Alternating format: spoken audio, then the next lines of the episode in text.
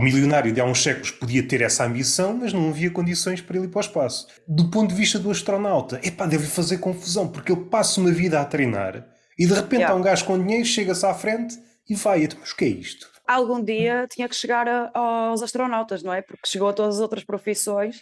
No fim de contas, é a concretização desta ideia que antigamente era mais ou menos difusa, está a ficar cada vez mais palpável. Quando tens dinheiro, podes fazer tudo. Yeah. Podes fazer tudo. E isto é válido para o espaço, como para o submarino, podes ir Para todo o lado. O lado mais perverso disso é que começas a pensar, pensar nisto nunca te dá muita saúde. A lei é quase uma fantasia. A lei é uma forma de controlar uma grande massa, mas há pessoas para quem a lei não é nada. Porque não és parte da grande massa, não é? Estás fora, podes. Uma vez vi isso em relação a. Era um comentário em relação à bandeira do Brasil, que diz ordem e progresso, e alguém dizia. Era por causa da- das diferenças raciais a nível de dinheiro, e diziam ordem para os pretos, progresso para os brancos. E eu acho que as leis têm um bocado essa cena também, não tão aí só racial, mas um bocado essa coisa. É tipo, as leis servem para pôr ordem nos pobres, não necessariamente nos ricos. E as leis é uma coisa que eu não tenho vindo a perceber, porque algumas das minhas leituras nos últimos anos têm ido para aí. Só funciona num país ou num sistema mais ou menos ordeiro. A partir do momento. Nem é preciso ir para a guerra, porque a guerra é o sítio onde não existe leis. O caminho em direção à guerra, por exemplo, uma pandemia, percebes que as leis é um terreno muito movediço. Um sistema que dirias democrático, de repente, a democracia parece que perde a máscara e revela-se vai ganhando confiança, vai ganhando confiança e de repente torna-se outra coisa. E há aqui uma cena, já tenho visto alguns advogados a falar sobre isso, mesmo em relação a, às questões relativas ao humor, do cancelamento, seja, esta tentativa pelo menos de calar o outro. Se há alguma coisa que é alcançada vá, no domínio jurídico, por mais estúpido que seja, acontece alguma coisa relativamente a um humorista, ele é condenado por isto ou por aquilo, depois é muito difícil voltar atrás Não tens volta. dando aqui alguns passos atrás, interessa-me esta coisa da lei e de repente a lei deixa de ter efeito. A minha formação é matemática, física. Pegando num caso extremo, percebendo um caso extremo, depois podes recuar para a normalidade. E num sistema em que não há leis, começas a duvidar que naquele sistema anterior, antes da guerra, se calhar também não havia. Havia aqui uma, uma espécie de unanimidade, um regime ameno, em que ninguém se enfurecia. Eu estou a saltar de tema em tema, já paro aqui em qualquer, em qualquer coisa. Eu recordo-me de ter começado a ouvir falar nisto, daquele senhor que até tem um programa, uma série, o Cosmos. Ah, o Carl Sagan. Sim, ah, agora é o Neil. Sim, agora é o Neil uh, deGrasse Tyson. é Neil deGrasse Tyson, será? Se não for, perdoe É, é, qualquer- é. Uma vez, por exemplo, no podcast do Joe Rogan, a primeira vez que eu ouvi aquilo, realmente fez-me fez pensar como é que nos relacionamos com as pessoas, as ideias que nós temos sobre as pessoas e como é que é isso na prática, por exemplo, na cidade. Tu podes dizer, eu gosto muito de pessoas, eu gosto muito dos outros, eu sou muito empática. Experimenta por isso em prática numa cidade a abarrotar de pessoas. Todas essas ideias desaparecem. E é isso que se vê nas cidades mais populosas dos Estados Unidos. A partir do momento que há pessoas em todos os lados e as pessoas já não são pessoas, são uma espécie de obstáculos, tu já não consegues chegar ao, ao sítio que tu queres. Todos os caminhos estão impedidos. Aí das duas uma. Ou transformas-te ou sempre foste assim. Aquelas ideias de empatia, de gostar do outro, essas ideias desaparecem. Em Portugal, por exemplo, no Porto, em Lisboa, nas grandes cidades, está-se a assistir a isso. Nota-se que a raiva está a vir ao de cima.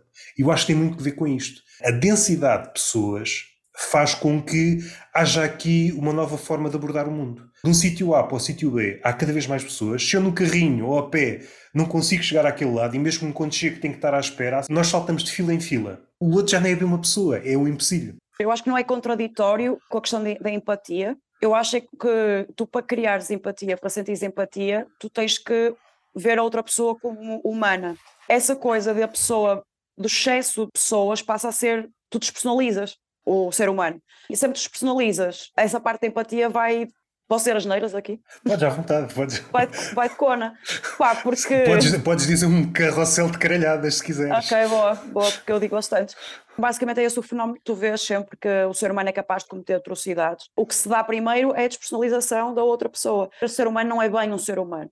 E tu aí és capaz de cometer atrocidades, não é? É basicamente assim que tu vês o desenvolvimento do Holocausto até o ponto em que as pessoas são capazes de fazer aquilo aos outros indivíduos, é porque eles já não os veem como indivíduos. E eu acho que quando tu estás saturado, e é uma massa amorfa de pessoas tipo, que estão à tua frente, tu despersonalizas aquilo. Tipo, não é, pá, não é a minha tia, não é a senhora, a minha vizinha, não é Pá, é uma massa, é um obstáculo, é tipo, saiam daqui, o que é que é isto? Eu não consigo fazer, não consigo ser, não, não estou. Mas para o exercício de empatia tem de haver uma distância entre ti e o outro. Não pode estar muito próximo, senão às tantas confunde-se. O exercício de empatia transforma-se numa espécie de exercício narcísico. Tu às tantas já estás a confundir o outro com o teu reflexo, mas também não podes estar muito longe, caso contrário deixas de ver a pessoa. Tens que encontrar uma Sim. distância certa o fenómeno aí engraçado é que tu nunca te vês como parte do problema, ou seja, é muito difícil. sim, sim. Tu estás tipo no metro que está completamente atolado de pessoas e tu nunca vês do lado de eu sou o atolado de pessoas também. É, estas yeah, pessoas yeah. estão aqui, estão uma causa, são um empecilho para mim, mas eu não sou para elas, não é? Nunca, é, exato, nunca exato, se posicionas. Exato. Isso acontece em tudo, seja na estrada, seja em coisas simples como ir às compras. Estás na fila do supermercado, és tu que estás a levar com uma fila, não é toda a gente que está ali e sobretudo a pessoa da caixa és tu que tens coisas para fazer e toda a gente está num grau de impaciência porque aquilo está a acontecer a ela. Quando na verdade está a acontecer a todos. Se bem que aí há sempre uma hierarquia, nem todos sentimos as coisas da mesma forma e há pessoas que têm esse tipo de reação em relação a tudo. Ninguém é imune a este tipo de reações, mas há pessoas que conseguem ir levando. Porque eu acho que é um trabalho. Tipo, tu tens de trabalhar, não é? Sim, sim, tu tens sim, de trabalhar para, para seres ti próprio e para pensar, pá, yeah, o mundo não é sobre mim, tipo, a fila não é sobre mim. E eu acho que isso é um trabalho pá, de intelecto, maturidade emocional, várias coisas. E acho que há pessoas que não fazem muito esse exercício, então ficam para sempre presas naquela ideia mais eu sou protagonista do filme, né? Yeah, yeah, yeah. Agora fizeste-me recordar, havia duas figuras, há uma figura mais conhecida que outra. Eu não sei quando é que isto começou, mas era aquela figura que dizia ao rei: recorda-te que és mortal a única incumbência, não te esqueças, és mortal. Yeah. E depois havia uma segunda, não te esqueças que és ridículo. Estas duas figuras desapareceram, não, é? não há ninguém, não tens ninguém à tua volta só com esse papel. Olha, desculpa lá, és ridículo. Se calhar fazia falta uma terceira. Olha, é só para dizer que isto não é sobre ti. O mundo não é sobre ti. Yeah, yeah, yeah. Eu acho que isso era bem importante. Eu, por exemplo, eu trabalho-me para ter essa figura em mim. Quando eu dou por mim a ficar irritada nessas situações, eu tenho ativo a minha voz do isto não é sobre ti. Normalmente, se tu fizeres essa saída a ti próprio, tu vês que há alguém que está numa pior condição. Porque apesar de tudo, por exemplo, às vezes estás irritado porque estás no trânsito, mas tipo, tu na verdade só queres ir para casa. Pode estar ali, ali alguém preso no trânsito, quer ir para o hospital. Quando estás numa caixa, pá, a pessoa à partida que precisa de mais empatia é a pessoa que está a levar com aquilo na caixa, porque ela está a ser mal paga e está assim porque não contratam mais pessoas, porque não querem. Ou seja, ela está a ser explorada yeah, e está a levar sim, com sim. isso. Né? E se tu sais ti, tu percebes, pá, nem sequer sou a pessoa na pior posição neste momento. Eu a seguir a isto, se eu quiser, não volto aqui. Eu acho que é importante, o mundo beneficiaríamos todos, que as pessoas fizessem mais esse exercício de isto não é sobre mim, maioritariamente não é. E tu reparas mesmo, às vezes, às vezes até nas relações, como as pessoas acham que é sempre sobre elas. Tipo, às vezes, por exemplo, pá, tu esqueces de responder ou qualquer coisa, e a pessoa, automaticamente, os primeiros pensamentos que ela vai ter para responder vão ser sobre ela. É de género, ah, porque é que ele esquece de mim? Ah, porque é que eu não sou importante? Ah, se calhar chateou-se comigo? Ah, não sei. E tu, tipo, simplesmente, tipo, pá, tiveste um problema qualquer, não é? Normalmente a resposta não é sobre ela, mas as primeiras perguntas que a pessoa vão fazer é relativamente a elas. Há umas semanas li um livro de um filósofo português que saiu na tinta da China. Será. Eu, eu sei que o apelido é Caeiro, salvo erro. Mas há lá uma parte em que ele toca o de leve, um verso subejamente conhecido de Camões, aquele verso: O amador transforma-se na coisa amada. E este verso é muito importante, seja nas relações, seja naquilo que tu fazes, seja comédia, dá um diagnóstico do homem contemporâneo, mais no abstrato, ou das pessoas que andam à tua volta. Eu acho que há um medo enorme de te transformares na coisa amada. Entras numa relação e deixares de ser o protagonista. É quase como se, por vezes sinto na comédia, andamos a saltar de coisa em coisa, mas no fundo, no fundo é só um pretexto para falarmos de nós. E isto pode não ser negativo à partida, mas no fundo, no fundo, pegando neste verso de Camões, o amador transforma-se na coisa amada, é qualquer coisa que não foi até ao fim, ficamos só a meio caminho. Durante o processo, seja no amor, seja na criação, há um ponto a partir do qual que nós devíamos transformar-nos noutra coisa. Nós, uhum. durante o processo, deixamos de importar. Yeah. A maioria das relações que falham é por isso. O amor e a criação é uma metamorfose. Começamos de uma forma, acabamos de outra forma que não sabemos bem o quê.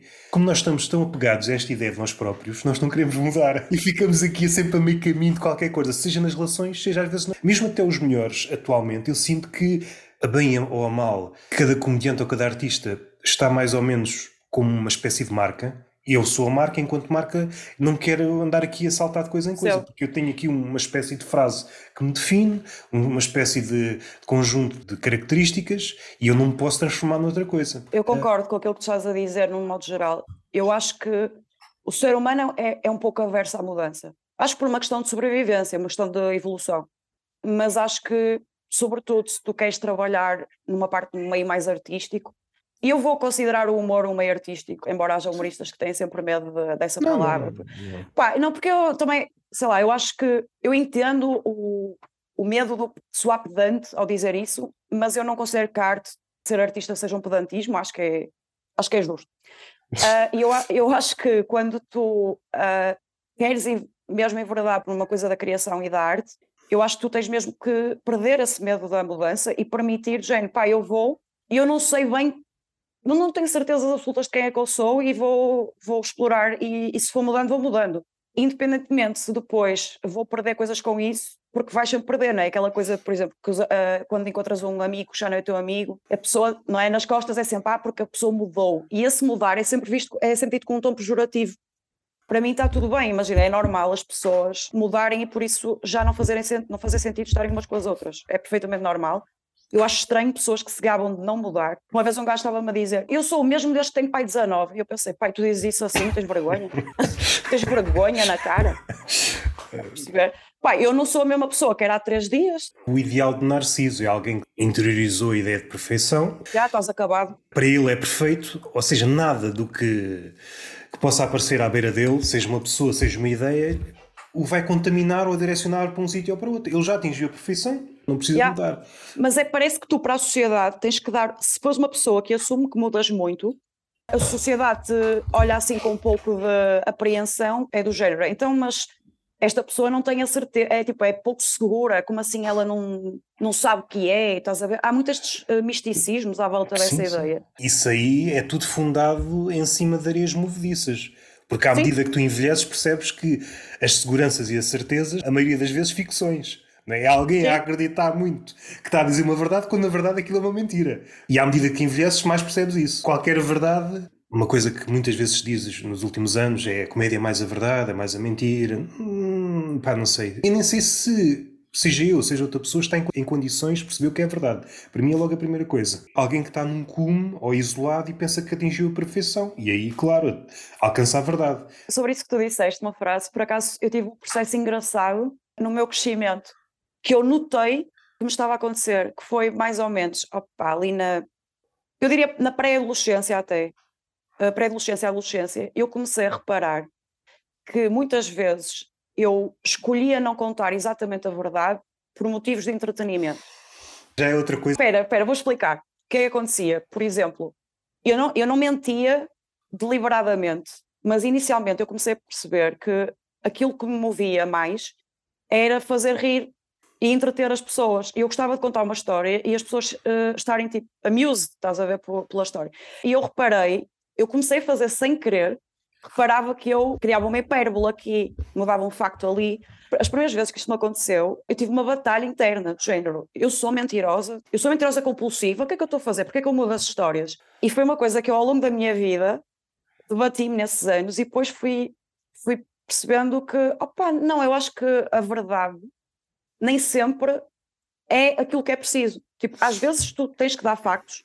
Se o propósito é realmente, tu estás a contar uma história sobre o teu caminho de autocarro até ali, as pessoas precisam de saber factualmente o que é que se passou ou é mais fixe para toda a gente haver uma história? Compete a figuras como, por exemplo, o jornalista, aí compete agarrar-se aos yeah. factos.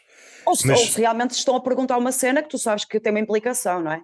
Se não serve para nada, por exemplo, eu prefiro pessoas que me contem uma mentira engraçada sobre uma coisa que aconteceu que não afeta minimamente, aquela chamada white lie, né? não afeta nada. Eles estão a dizer, Inês, estás que aconteceu no metro, pá, estava lá um gajo, pá, e realmente eles viram um gajo que era estranho e não sei o quê, mas eles estão a pá, criar um cenário que não foi 100% fidedigno. Eu prefiro isso do que a pessoa me dê uma seca de uma hora sobre o que é que viu mesmo, estás a perceber? E atualmente é sempre difícil ir para uma segunda ou para uma terceira leitura, porque não há paciência, não há tempo. Mesmo no exagero, mesmo na mentira, se a pessoa se deter naquilo que tu estás a dizer, há de perceber nas entrelinhas a verdade que está oculta. Exatamente, ah, dá, dá, claro que dá. Por exemplo, às vezes eu ou outro humorista fazemos, estamos a fazer stand-up e no fim alguém pergunta: aquilo aconteceu mesmo? Pá, o que é que interessa? Yeah. Isso não, não Tipo, interessa. Eu acho que esse meu desenvolvimento pá, foi o bichinho da cena da comédia a aparecer em mim. Eu começar a entender, pá, não, eu acho que não interessa. Eu acho que interessa se a conclusão foi toda a gente se divertiu. Teorizando muito, intelectualizando outro tanto, eu acho que é um medo do público de ser novamente enganado.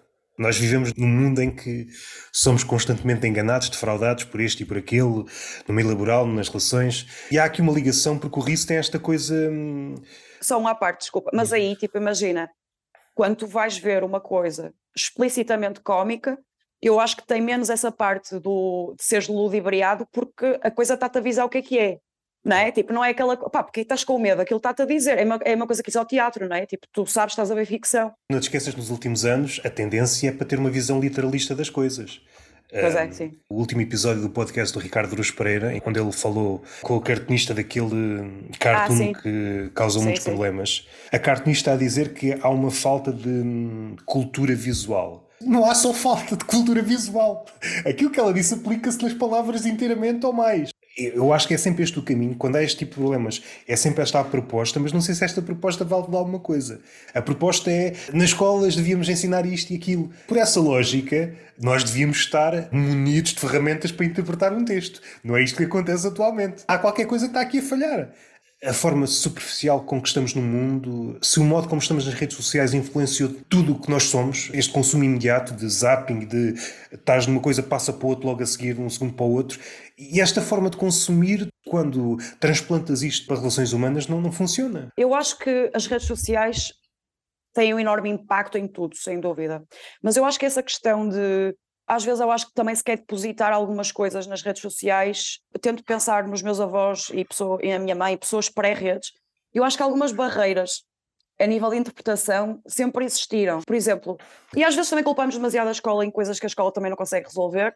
Exatamente. Eh, Dependem imenso de ti próprio e de como tu Mas esse tema é muito engraçado porque a tendência quando estamos ocupados com o problema da escola, dos professores, e já vi milhares pessoas a falar nisso, humoristas, a culpa está sempre do lado do professor porque não apresentou determinada matéria de forma cativante. Eu suspeito que há determinadas matérias que muito dificilmente podem ser apresentadas dessa forma.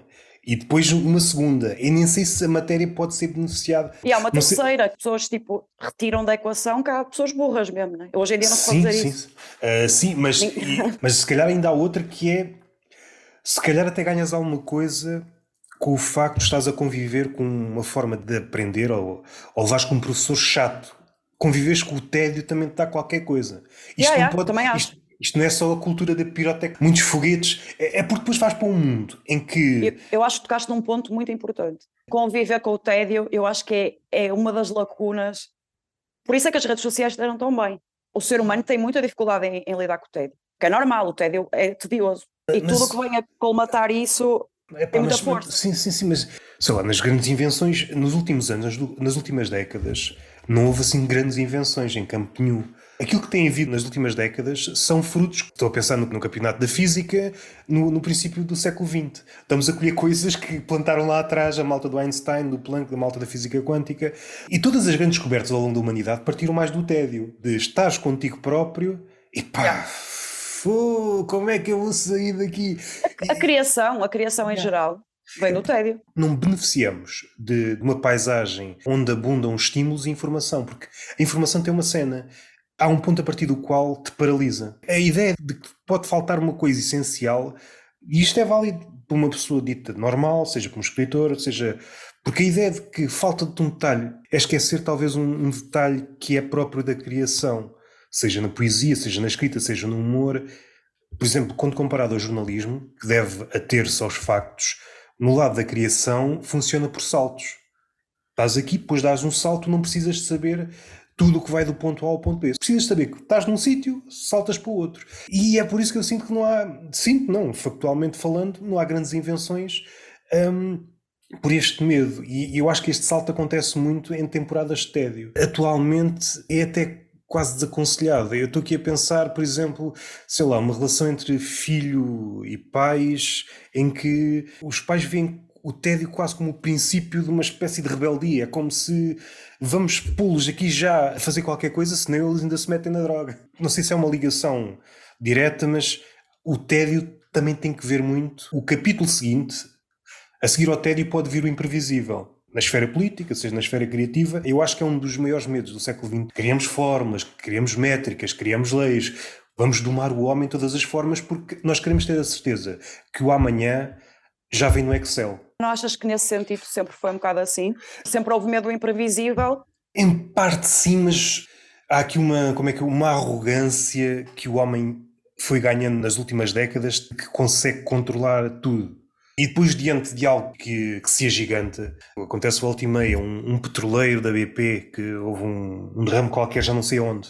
Eu recordo do porta-voz da BP, não, isto está tudo controlado, está tudo controlado, está tudo controlado. Na prática não está nada controlado. É esta noção de que podemos controlar algo maior do que nós, quando na prática não é isto que está a acontecer. Aquilo que estavas a dizer das certezas. Era impossível alguém como ele dizer aquilo que está a acontecer, sabem, o derrame, isto vai dar merda, não sabemos qual é a dimensão da merda.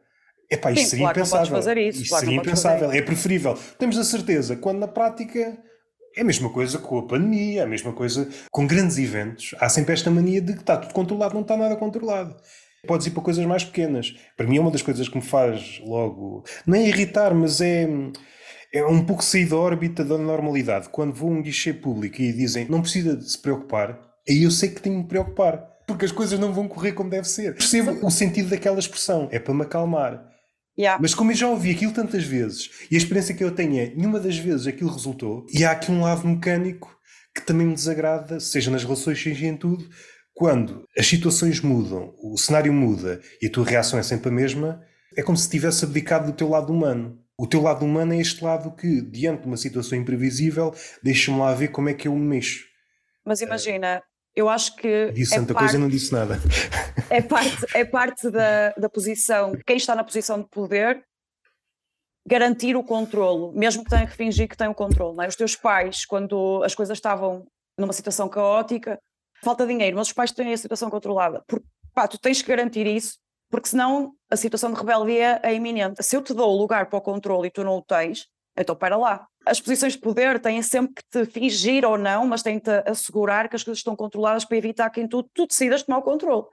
E portanto, eu acho que é mais uma situação de é o que se tem que fazer, porque senão eles vão sair do lugar de poder, do que necessariamente as coisas estarem ou não uh, controladas. No seio familiar, à medida que tu cresces, essa imagem idealizada dos pais enquanto senhores do mundo vai perdendo até deixar de ter força. Mas aí também, por exemplo, quando tu falas de. Na questão do, dos pais e assim também, porque tu cresces e vais percebendo que tu próprio consegues uh, administrar as tarefas que eles faziam e tudo. Mas num caso mais de posições de poder, seja hierárquicas a nível político, seja da empresa, seja o que for, há esse risco maior, porque assim, na verdade as pessoas normalmente, a massa das pessoas abdica do controlo por uma questão de, pá, yeah, eu quero ter qualidade de vida, pá, não estou para ter imenso stress a controlar tudo, portanto eu abdico deste controle. Agora, se esse sistema começa a falir, se as pessoas começam a entender que há, que há falência desse sistema de controle, aí torna-se perigoso para as posições de poder, porque aí as pessoas vão dizer, pá, então se não estás a controlar nada, também não estás aí a fazer nada, né? Essa apaziguação tem que ser feita por eles, para manterem o lugar deles, não é? Tipo. Mas isso leva-te sempre para um sítio de, no mínimo, desencanto. Essa falsa segurança à medida que vais, uh, vais estilhaçando, ou o mundo vai estilhaçando essas certezas, percebes aquilo por onde eu guiava a minha vida, afinal, não existe, ou se existe, é mais débil do que era inicialmente. Yeah, mas, mas tradicionalmente, melhor, tendencialmente, tu também não vais fazer nada quanto a isso, que é o que se verifica. A maior parte das pessoas, pá, pelo menos as pessoas minimamente envoltas no mundo e que sabem o que é que está a passar, sabe que as coisas não estão bem, não estão a dar certo. Tu vais fazer que contraproposta, tu vais dizer, não, para aí, eu vou para aí, tradicionalmente tu não queres isso porque tu, tu, estás a abdicar do controle do propósito, tu não queres ter que pensar nessas porcarias, tu queres ter, pá, eu quero fazer, eu quero ler os meus livros, eu quero a minha vida, pá, paguem-me o salário, deixem-me andar. Tu usam essas coisas do não, está controlado e tu meio que até um bocadinho te quer acreditar, porque também não tens uma contraproposta melhor, porque tu também não queres ir para ali fazer aquilo. e eles jogam com isso, jogam com isso. De facto, isso está perto da verdade. Sim, isso também joga com a ideia de conforto, que é uma ideia cada vez yeah. mais forte nos últimos tempos. Eu acho que é algo que mudou decisivamente o homem. Antes o homem valorizava acima de tudo a liberdade. de há umas décadas esta parte, é o conforto acima de tudo. Conforto barra segurança. A liberdade já é uma coisa tão abstrata que a maioria. Nem estou a falar daquela liberdade. Pensar, por exemplo, no contexto laboral, em direitos do trabalhador. Há muitas pessoas que já nem conseguem entender certas. Estão a ser depenados e nem conseguem perceber. Coisas simples, por exemplo, como a greve. Há pessoas que nem conseguem perceber o que é que deve ser uma greve e só faz sentido se realmente se tiver um peso nos últimos anos é uma coisa que eu vejo por todo lado. Greve sim, mas que não atrapalhe sim. ninguém. Sim. Então, merda, claro. Pá, a greve não serve para nada. A greve é mesmo para chatear. Faz lá as tuas coisas de rebelde, mas não chateias ninguém. Isto é sintomático de qualquer coisa. Ok, faz lá as tuas coisas de ativista, faz lá as tuas coisas de rebelde, faz lá as tuas coisas não sei quê, mas não chateias ninguém. Não, isto é mesmo para chatear. E às vezes chatear é só o princípio de qualquer coisa. E depois é o passo seguinte que acho que já não é muito, não é muito da nossa época, no sentido em que, como antes valorizávamos muita liberdade, acima de todas as coisas, depois estávamos dispostos a dar o passo seguinte.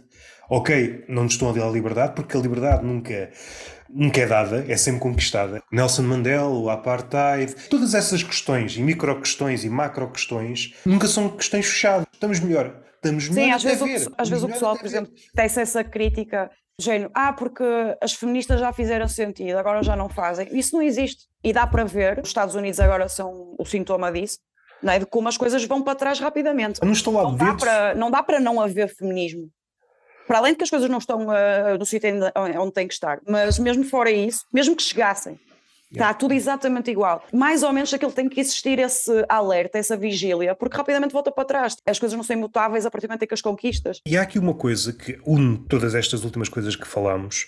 Fazer determinada coisa, mas não chatear, revela também um desconhecimento ou ignorância do que é o contrapoder. Neste caso, o feminismo é o contrapoder em relação a quem tem uma cultura mais falocêntrica. Do homem, na cultura laboral, a mesma coisa. Contrapoder seriam os sindicatos, nas notícias seriam jornalistas à séria, mais antigamente seriam os humoristas ou os bobos. Ou seja, quando um poder não tem contrapoder, mesmo supostamente democrático, transforma-se numa ditadura. Qualquer Exatamente. sistema de poder sem contrapoder degenera num regime despótico. Muitas pessoas já não conseguem entender isto. Ah, este está do contra, esta feminista está do contra. Epá, são essenciais. Faz-me revirar as tripas é quando políticos, alegadamente democráticos, querem maiorias absolutas, esquecendo que a democracia é a arte da negociação. Ou seja, tu estás a abdicar da negociação. No fim de contas, és um ditador disfarçado. Tu já não acreditas na democracia, tu o que é que tu estás aí a fazer? Ele já não acredita que, aparecendo um contrapoder máximo ou mínimo, uma figura irrelevante, já não quer ter de lidar com alguém que diga um parênteses só. E eu sinto que esta mentalidade invadiu, colonizou a cabeça de todas as pessoas. A ideia de alguém estar do contra, Pode ser uma voz sonante, ou um grupo como os feministas, os e as feministas, qualquer grupo. Como qualquer grupo, não está inteiramente certo. O ser humano está fadado ao equívoco. Imensos subgrupos que não, se, não têm acordo entre eles e por aí fora. Mas, mas isso é saudável. Mas é, é, saudável. é, saudável. A existência de figuras de contrapoder é saudável para isto tudo. Caso contrário, claro. quando acordamos, Olha, estamos aqui numa ditadura, ok. Era isto que queriam, não era? Ah. Por exemplo, eu acho que as redes sociais já têm um impacto muito real da questão de radicalização de, das cabeças yeah. e, da, e da forma como as pessoas têm um espaço que apela muito ao ódio, porque o ódio gera reações, as redes vivem de reações, e como isso te intoxica a cabeça para cada vez menos seres permissivo ao diálogo e à discussão com contrapontos, há pessoas que neste momento parece que elas ficam ofendidas só pelo contraponto. O contraponto é ofensivo. Isso não é possível, isso não é possível. Tens que ser permissivo para alguém chegar e dizer assim, olha, por acaso eu não concordo contigo. E tu, essa parte não te pode ofender. Isso essa mesmo, parte tem que ser só, ok, ok, então diz-me porquê. E eu só vou me beneficiar disso. Não quer dizer que eu chego ao fim da conversa a concordar, mas eu tiro sempre alguma coisa daí, nem que seja eu perceber quais são os contra-argumentos para eu poder ficar melhor informada e contra-argumentar melhor os teus pontos. Mas alguma coisa eu vou, ter, vou retirar daí.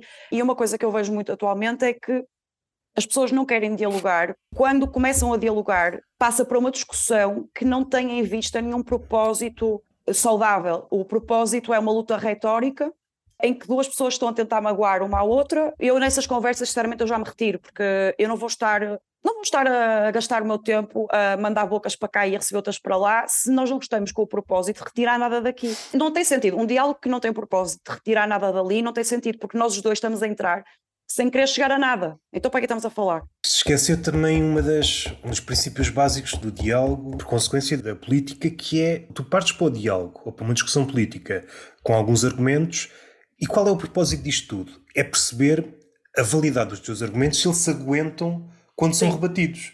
Seis dali com os seus argumentos, é pá, estes argumentos são muito bons. Se por acaso uh, ficarem todos cavacados, é pá, tem que ir à procura de outros. Ou então ficares com aqueles que te deram. Isto é o básico dos básicos. Se não se percebe isto, não se percebe nada. Esta coisa do diálogo, mesmo quando há, estou-me a recordar malta de, do Bloco de Esquerda, em vários assuntos, exatamente aquilo que tu disseste. Eu não dialogo com pessoas da direita. Mas que é isto? Esta ideia passou, que no fundo não está a dialogar. Alguém quer entrar numa espécie de câmara de ressonância e ouvir aquilo. Sim, e eu acho que isso, isso depois escala por uma coisa que, que é mais uh, perigosa, que eu vejo muita gente a fazer, que é só estar disposto a comunicar com pessoas que concordam contigo, tu depois começas a selecionar só pessoas para te rodear que concordam contigo. Várias problemáticas. Tendencialmente, tu ficas cada vez menos capaz de dialogar com pessoas que não concordam contigo, as escalas na radicalização do teu pensamento, e depois tem outra parte que é as pessoas ficam em bolhas. E então, às vezes, mesmo pessoas que estão em falanges políticas mais perto da, da minha, eu reparo que tudo aquilo que elas estão a dizer está certo para a bolha onde elas estão, mas elas estão a tentar depois dar opiniões sobre outras bolhas em que elas não sabem nada, estás a perceber? Então, sei lá, tens, por exemplo, alguém que pá, está numa cultura tipo, pronto, é LGBT, só se rodeia pessoas LGBT porque não está para levar com mais. E eu entendo a, a, questão de, tipo, estou farto de levar com homofobia, eu não sei o que, por isso não quero isso. Isso depois traz a coisa que é, quando tu queres depois ser ativista ou, ou estás num grupo de pessoas que tentam mover-se, tu falas sempre coisas que se aplicam à tua bolha, que depois tu vais a ver e não é só questão de, por exemplo, serem LGBT. São todas classe média, são todas eh, brancas, são todas não sei o quê, e depois de repente. Média, normalmente média alta. Média alta, e de repente estás a tentar falar sobre a comunidade. Bem, tu daste exemplo, nós estás a, a tentar falar sobre a comunidade LGBT em geral, e tu não compreendes a comunidade LGBT em geral, tu não sabes o problema de outras pessoas que são LGBT, mas vivem num bairro social e. Porque tu estás numa bolha fechada e estás a dar essa bolha como uma coisa muito maior do que ela é. Eu vejo muito isto acontecer na sociedade, as pessoas muito em bolhas e depois acharem que podem passar os argumentos dessa bolha para fora como se eles uh, fossem demonstrantes do resto da sociedade. É um grupo uh, de estudo significativo para depois o resto de toda a gente. Pá, não é, não é meu, estás numa bolha. Eu acho que a aspiração maior para esse tipo de pessoas é, é serem levados a rei da bolha. Eu sou o rei Sim. desta bolha e dentro desta bolha, que não sei bem as dimensões para a cabeça dele é uma bolha gigante ou infinita, eu sei mais ou menos as regras desta bolha. Ele pensa que as regras daquela bolha aplicam-se a tudo, só que só se aplica àquela bolha. Como se foi minando, ou melhor, foi selecionando. O critério de seleção é um critério de pureza e só aí aproxima-se quase. Só estes é que interessam e vamos excluindo, excluindo. E este critério da pureza vai sempre dar mau resultado. Há coisas já engraçadas, e acho que já há pessoal que já fez beats stand-up sobre isso. Uma atriz não era lésbica o suficiente. Para mim, isso faz-me logo rir. É avaliado que é, pelo número de que comeu, será ok? Sim. Só comeu três, ainda não é lésbica o suficiente. E depois um ator que não era preto o suficiente. E quando entramos neste critério de pureza, vamos imaginar que partiram de um sítio bom. Tu já estás Sim. a usar os mesmos critérios daquilo que tu criticaste inicialmente. E Exatamente. isto rapidamente deu a volta. A questão de diálogo acho que é muito importante porque a maioria das vezes o que existe é uma espécie de teatrinho, uma performance de um lado e do outro, fazemos de conta que estamos a dialogar e, e, enquanto isto resultar, a coisa até se desenrola. Mas a partir do momento que alguém vou mesmo dialogar com uma pessoa adulta, começam a nascer atritos e a partir daí a coisa descamba. Atualmente arranjamos formas muito fáceis de terminar uma conversa. Lançamos logo uma palavra daquelas fortes e a partir daí é difícil de defender-se. Alguém que diz tu és racista, tu és xenófobo, tu és não sei o quê. A partir daí é a conversa acaba. Humoristicamente falando, tornaram-se pontos finais, pontos derradeiros, assim, a partir dali acabou a conversa, não há sim, forma sim. de sair. Qualquer diálogo com duas pessoas que têm pontos de vista opostos, em que as duas pessoas não estejam realmente a tentar chegar a algum lado juntas, vai terminar em insulto. Se ninguém está a tentar recolher alguma coisa dali que seja minimamente, opá, eu estou a tentar ouvir-te mesmo, pá, só porque quero perceber. Eu quero ver se tu tens pontos válidos. Eu não tenho a certeza de todos os meus pontos. Tendo a pensar assim. Mas pá, se me disseres uma cena que me faça mudar, eu estou disposto. Se entras com esta atitude e a outra pessoa entender e ficar com esta atitude, tu podes ter uma coisa frutífera ou não, pode, mas pode só acabar num. Olha, já, pronto, mas realmente não. Percebo os teus pontos, não vou mudar os meus, está tudo fixe. Se entras com a atitude de não concordo e esta pessoa não vai fazer mudar em nada e eu só vou ouvi-lo porque eu sou democrata, eu vou passar essa imagem, eu vou passar a imagem, eu sou tolerante, porque ao contrário desta pessoa, eu sou tolerante, então eu vou deixá-la falar. Mas tu não tens tu, na verdade, estás a deixá-lo falar para depois tu insultares, é isso, pá, vai chegar a um ponto é que as duas pessoas vão passar uma com a outra. Esse tipo de algo, pá, já fiz 30 anos, já, já, já caguei. já caguei. A partir dos 30 deixaste é. de, de, ir pela via dos insultos, Opa, né? Por isso aquelas pessoas que é tipo, ah, agora fiz 50, eu digo o que eu digo, e eu, não, não, não foi uma resolução de 30, mas acho que fui perdendo paciência. Acho que quando era mais nova, tu também tens mais aquela coisa, queres discutir, queres mostrar coisas e não sei o quê, e pá, chegou ali uma altura que eu assim, não, não, não, não ganho nada já, já, já treinei a retórica que eu queria quando tinha 15, já, já provei que estou cheio de ideias rebeldes e não sei o quê, tipo, já está fixe. Converso quando as pessoas quiser, querem mesmo conversar. É quase maravilhoso quando nos encontramos com alguém e de repente há mesmo uma conversa. É assim, epá, isto é mesmo raro, porque rapidamente uma conversa descamba ao pum dogma tu percebes que bates ali numa, num sítio em que a pessoa está-se a defender como se aquilo, aquilo fosse uma espécie de fé. Sistema e... de crença. As pessoas estão muito, estão muito a competir por essa coisa de quem é o dono da moralidade. Sim, sim, sim. Descamba sempre aí, porque qualquer conversa vira um concurso. Uma coisa que eu apontei na tua conversa com o Eduardo, houve lá uma parte em que disseste, eu só apontei sim por alto, tipo, corrigir-me-ás. Antes do stand-up, escreveste, escreveste poesia, crónicas, acho que sketches, se a memória não uhum. falha. é, poucos, mas sim. Como é que explicas essa trajetória e porquê o stand-up agora no fim disto tudo? E se guardas alguma coisa desses apiadeiros por onde foste passando no stand-up? Ora bem, a minha vida é muito salta-pocinhas. Fiz muita, muita coisa diferente. Eu acho que a comédia foi a única coisa que foi estável a nível de interesse. Eu depois fui tentando sempre muitas coisas porque eu consigo ir descartando coisas que eu percebo que não quero fazer. É mais isso eu sou aquela pessoa que não é muito beneficiada pelo sistema uh, capitalista atual, que beneficia os experts, né? aquela pessoa que é obcecada com uma cena e está, e fica ótima naquilo. Eu sou o contrário, eu sou razoável em um montão de coisas aleatórias. Portanto, não sirvo para nada. o que é que acontece? Coisa mais aleatória em que desperdiçaste tempo, à falta de melhor termo. É que é difícil, sabes? É difícil dizer. A nível profissional, eu já saltei muito. Comecei por estudar medicina, tirei parte da licenciatura, saí, depois fui tirar Comecei a trabalhar em bares e assim porque precisava de dinheiro, mas depois fui tirar a escrita de argumento para cinema e televisão, mas já muito com a cena da comédia também em mente. Chefe de sala, chefe de cozinha, abri um negócio de brusquetas e vendia em cervejarias, abri uma cena em casa, depois, às vezes tipo dá-me cenas do género, quero mesmo aprender a fazer crochê porque quero fazer três caixas. E estou tipo um mês mesmo dedicada e depois domino razoavelmente tipo três pontos e então desisto porque já está fixe. Sou muito assim, é, vejo um comentário sobre baleias, fico obcecada com baleias, passo dois meses a saber tudo sobre baleias e depois penso. Ah, não me digas isso ser... que eu sou obcecado por baleias.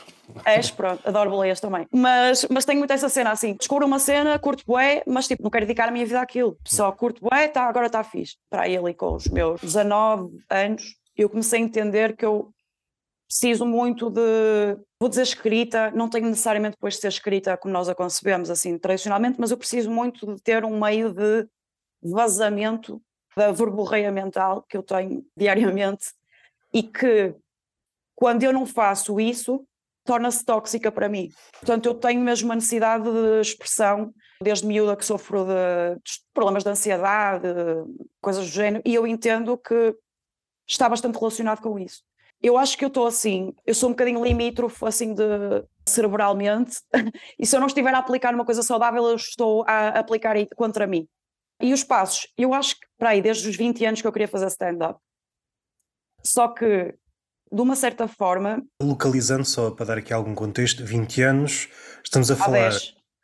Ah, ok, então foi pós Levanta-te e Ri. O que é que havia nessa já, altura? Já, já bastante. Eh, imagina, eu era obcecada ali gato fedorento, depois levanta-te e ri. Eu gostava de algumas coisas, não gostava de tudo, mas sei lá, eu os incorrigíveis na SAP, não sei se tu chegaste a ver. Sim, sim, sim, sim recordo. Pá, muito, muito início do humor na internet. Eu já era muito obcecada com o humor, Monty Python. O meu pai me mostrou Monty Python muito nova e eu era obcecada com Monty Python. Não necessariamente levanta-te e ri. Eu acho que depois foi mais quando, quando eu já explorava YouTube e foi dar com uh, humor uh, estadunidense, é mais anglo-saxónico e o formato stand-up anglo-saxónico. Eu acho que foi aí que eu comecei. Eu claramente eu tenho, eu preciso de uma arte e eu acho que o stand-up para mim foi uma arte que me pareceu a mais livre, no sentido em que hoje em dia estou num meio de, de stand-up e eu no outro dia estava a dizer isso à minha irmã, que está relacionada com o mundo artístico, eu estava a dizer, pá, se eu agora tivesse que ir para uma exposição, quadros ou qualquer coisa, eu sabia que os meus quadros têm, têm que ser vendíveis e, e, há, e há normas, há uma elite que tu tens que agradar. Então, supostamente a arte tem que ser disruptiva, mas tem um mas muito grande, porque ela tem que agradar a um certo, um certo público é tudo igual. E o stand-up dá uma certa liberdade quando eu penso, ok, a minha performance vai ser stand-up, porque eu posso entrar lá e gritar três vezes cona e ser só isso. E eu não tenho propriamente que eu sinto que não tenho muitas limitações, mesmo hoje em dia com a questão uh, das guerras contra a liberdade de expressão de humoristas e blá blá. Eu sinto que na verdade é, é das áreas artísticas onde tu tens menos limitações. Realmente é permitido meio que tudo. E eu adoro essa disrupção que o humor tem e sobretudo o stand-up tem. Mas lá está, eu acho que demorei muito tempo a conseguir uh, dar o passo. Eu depois tentei algumas vezes, mas não consegui. Pá, uma, uma altura que não conseguia slots, depois houve uma altura que entrou a pandemia, não tive de desmarcar. E portanto só agora é que decidi e consegui e dei o passo. Mas eu acho que eu tinha um bocado de medo e nem era exatamente do fracasso. Claro que tinha medo do fracasso, mas eu tinha medo do sucesso também. Porque eu acho que eu sentia dentro de mim que eu ainda estava muito frágil emocionalmente para conseguir lidar até com as coisas darem-se bem. Tipo, se eu agora de um dia para o outro, tipo, estouro, como é que eu vou lidar com isso? Pá, eu na altura bebia tipo duas ou três garrafas de vinho por dia, estás a ver? E eu estava, mano, eu vou-me destruir. Eu vou, vou, tipo, vou pronto, vou morrer com 27 e vai ser uma lenda qualquer do. Em relação à liberdade ou isso, eu acho que se sente mais à medida que tu cresces.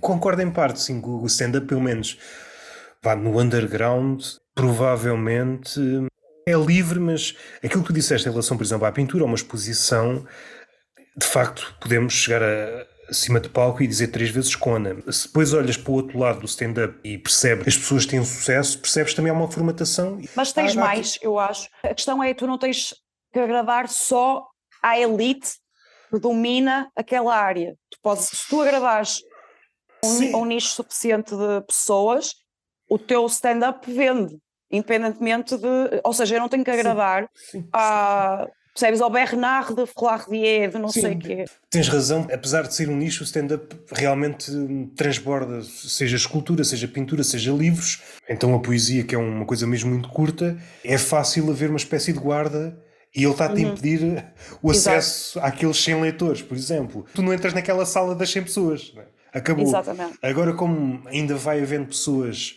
uma rede de guardas uhum. e isso é mais difícil. Uh, pode existir eventualmente, às vezes é a diferença de não rebentares logo. Se continuares, é difícil que eles consigam fazer este exercício de impedir o teu crescimento uh, a longo termo, parece-me. Mais o nosso caso dos portugueses, quando começaram a criar conteúdo na internet, uma das críticas que faziam em relação à televisão, que a internet era mais livre, não tinha os mesmos vícios da televisão. Eu concordo, ou pelo menos concordava na altura. Volvidos estes tempos todos, percebes Sim, que sabe. muitos dos vícios da televisão estão a passar para a internet. Por força, seja do YouTube, seja pelo próprio criador de conteúdo, as marcas entram, a pouco e pouco as coisas vão se tornando, não digo iguais, mas já presenças evidentes. Tem a ver com a privatização, não é? A partir do momento em que se privatiza, uh, vai tudo ficar uh, meio arroz, não é? Outra vez. Porque... Se fizermos este exercício, vamos alongar isto durante mais não sei quanto tempo. Vai chegar ao, ao ponto em que é exatamente aquilo que estavas a dizer em relação à galeria de arte. Os critérios são tantos, os vícios são tantos, que realmente olhas para uma galeria de humoristas e são mais ou menos a mesma coisa, porque numa rede social tens que dizer isto ou isto ou isto, não podes dizer isto. Há redes sociais, eu agora não sei como é que está, mas eu recordo-me há uns tempos a, a Twitch, a quantidade de palavras que tu não podes dizer é uma coisa. Eu recordo-me de uma pinto. Não podes dizer pinto, porque pinto, do português do Brasil. Eu, se quiser falar de um pinto, o filho da galinha, não posso. É o tipo de bizarrias que a internet cria, as redes sociais. Um professor de história não pode, poder pode, pode até certo ponto escrever coisas sobre Hitler nas redes sociais, só que aquilo não vai chegar a lado nenhum. Uhum. Supondo que não é cortado. Já é um sítio engraçado onde chegamos. Um professor de história falando de Hitler, com uma leitura crítica daquilo que aconteceu na Alemanha e no resto do mundo, ele já não pode fazer isto. Este medo das palavras é engraçado, por um lado, mas por outro, eu acho que vai bater quase tudo a mesma coisa logo do início. É este medo. Temos medo que uma certa palavra desencadeie uma, uma sucessão de eventos. De repente, aquele professor escreveu uma coisa sobre Hitler, alguém vê, e é verdade o Hitler, e é verdade, há 10 anos que eu não penso nele, olha, é isso, vou ser nazi. Opa, eu, vou eu- eu- nazi. Eu, eu tendo a crer que não se é naif, se esse ponto, mas eu acho que é um bocado a, a lei da facilidade, é mais fácil censurar as palavras do que pensamentos, e então vais por aí porque é um atalho, que eu acho preocupante, atenção. Mas é aquela coisa de, pá, eu não consigo censurar o pensamento racista, então vou censurar palavras que os racistas usam. Como se isso funcionasse, não é? como, se, como se o pensamento não fosse anterior à palavra. E depois lá está, criando estes, pá, estes becos esquisitos e estas contradições de linguagem de expressão, que eu sou completamente, completamente contra. Eu acho que o pensamento antecede à palavra, se tu marginalizas uma palavra, mesmo que a consigas retirar, vai aparecer outra em substituição. O pensamento vai precisar de se expressar, então vai inventar uma forma de se expressar. Há aqui outra coisa, é o teu mundo é do tamanho do teu mundo das palavras. Quanto maior for o teu vocabulário, maior é o teu mundo. Se te forem retiradas as palavras, às tantas o teu mundo não é nada. Tem Dizer essa nada. or, or, orwelliana, não é? Imprimir o, o dicionário. Por exemplo, estás num quarto, foram retirando aos poucos as palavras, uma espécie de estrangeiro em qualquer sítio que estejas. O que é que está aqui à minha frente? Antes era um livro, mas agora retirar uma palavra livre não consigo Mas, dizer. mas sabes que eu não sei, imagina, gosto desse cenário ah, distópico, como a, a cena do, de 1984, mas eu não sei se na verdade funciona bem assim. Pelo que eu reparo, assim, no dia a dia, eu, eu vejo que tendencialmente as pessoas só- simplesmente substituem, tipo, inventam outra cena.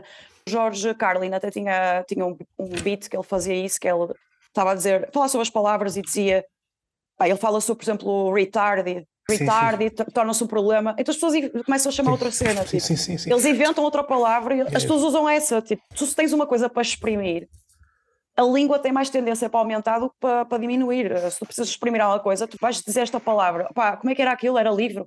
Não me lembro como é que se chamava. Pá, passa a ser um patatata.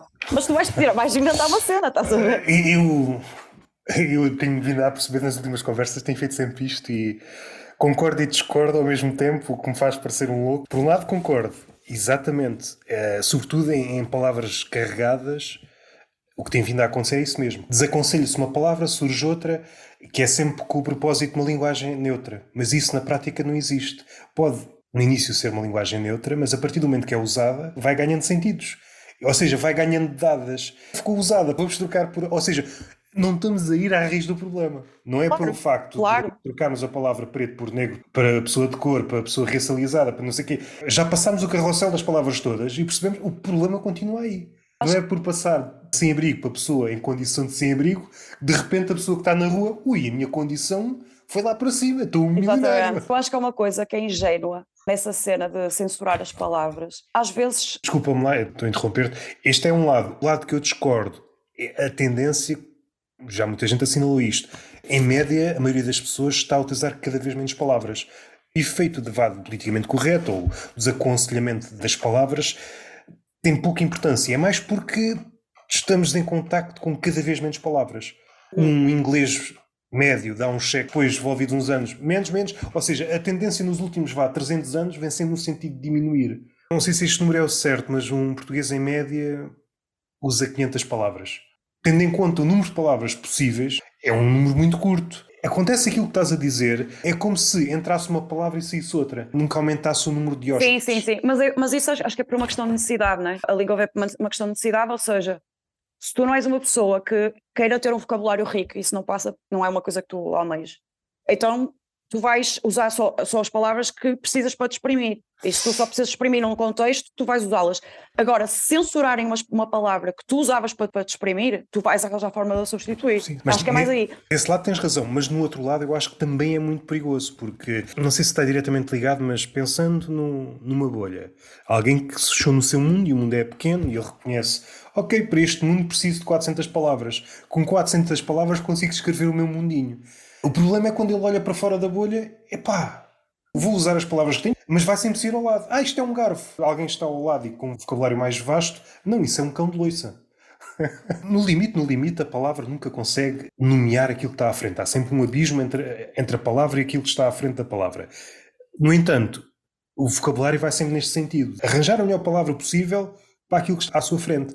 Com um número reduzido de palavras, este exercício torna-se impossível. O amor, se calhar, é um caso. O amor às vezes nem necessita de palavras, mas supondo que o amor precisa de palavras, se tu não tiveres a gramática do amor, como é que te vais expressar? É claro que não é o melhor exemplo porque Sim. entramos num domínio que a palavra às vezes até está a mais. Como se entrasses num mundo em que não tens nenhuma das palavras que te fazem mas, mexer. Mas lá, mas lá está, é, as pessoas. É uma escolha aí. É uma escolha. As pessoas escolhem não usar mais palavras também, não, não estar em contacto. Eu não sei se é uma Retira, nós retiramos, nós retiramos, eu acho que às vezes nós retiramos muita responsabilidade também do indivíduo. Sim, sim. Ao tratá-lo como massa, não é? Tipo, pá, as palavras, tu podes pegar num livro e descobrir palavras. Tipo, essas palavras não estão, não estão a ser canceladas. Tu sim, não pegas nelas porque não queres. Sim, não estão fechadas num cofre e só. Exatamente, tipo, e só a elite tem acesso. Não, tipo, tu não queres, não estás interessado. Estava a dizer que eu acho um bocado ingênuo essa ideia da censura das palavras numa perspectiva que é, muitas vezes, na maneira como as pessoas falam sobre a censura, parece que retiram a ideia que a ofensa não é uma comunicação que também as pessoas também querem fazer. Dizem assim, essa palavra não pode, faz sentido retirar essa palavra porque essa palavra é ofensiva. E há, mas as pessoas às vezes querem se ofender. É uma comunicação que existe, estás a ver?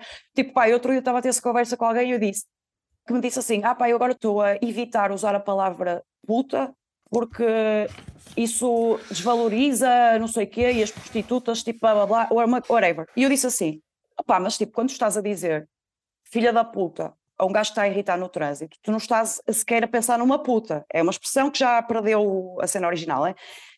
E ah, mas isso é ofensivo. E ah, mas é a ideia. Parece que querem anular uma cena no ser humano que existe. Tipo, às vezes yeah. tu queres ofender e faz parte do ser humano lidar com a ofensa. Uma coisa nova que é ninguém pode ser ofendido porque caralho. Uma das consequências imediatas disso é que, à medida que vais trilhando esse caminho, tu vais ficando com maior sensibilidade, no sentido cada vez te ofendes com maior facilidade. Vai sempre no sentido de piorar. Se tu te ofendes com puta, no dia seguinte, se bem que é um, se bem que é um sinónimo, mas vá rameira.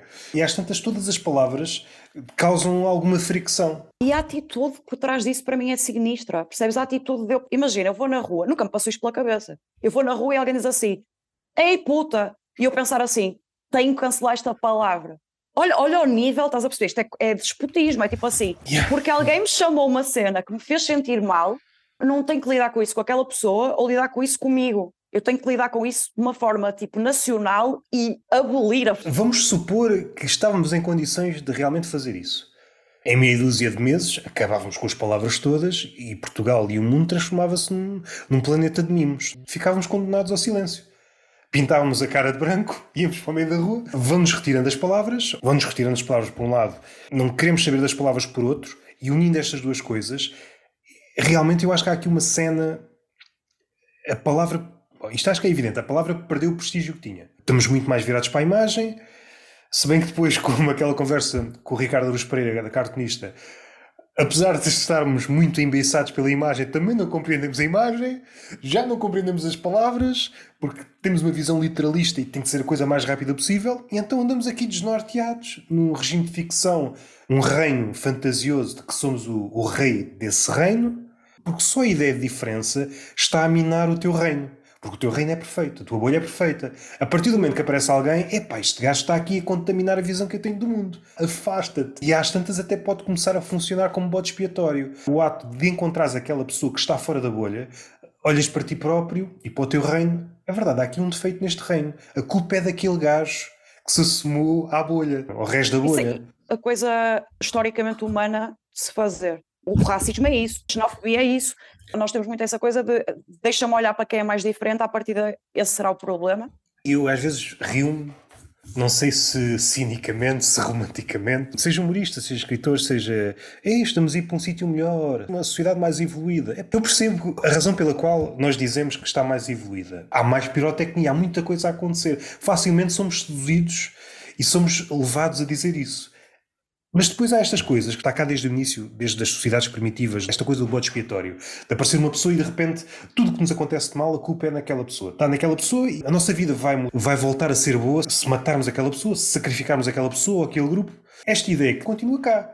Não há grande mudança. Os nomes mudaram, as formas de abordar isto, se calhar já não é tão direto, se bem que os racistas nesse aspecto não há racistas sofisticados, com pena minha, e com pena minha também quem é adjetivo racista também é pouco sofisticado, diz, diz sempre é racista do caralho.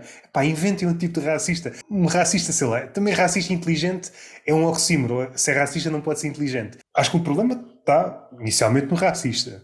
Mas depois também está o problema de quem adjetivo racista, ou seja, não há invenção, quer na parte do racista, quer depois ninguém critica o racista, humoristicamente falando. Eu acho que, eu tendo a concordar que continuamos num caminho de evolução moral. Eu tendo a concordar com isso.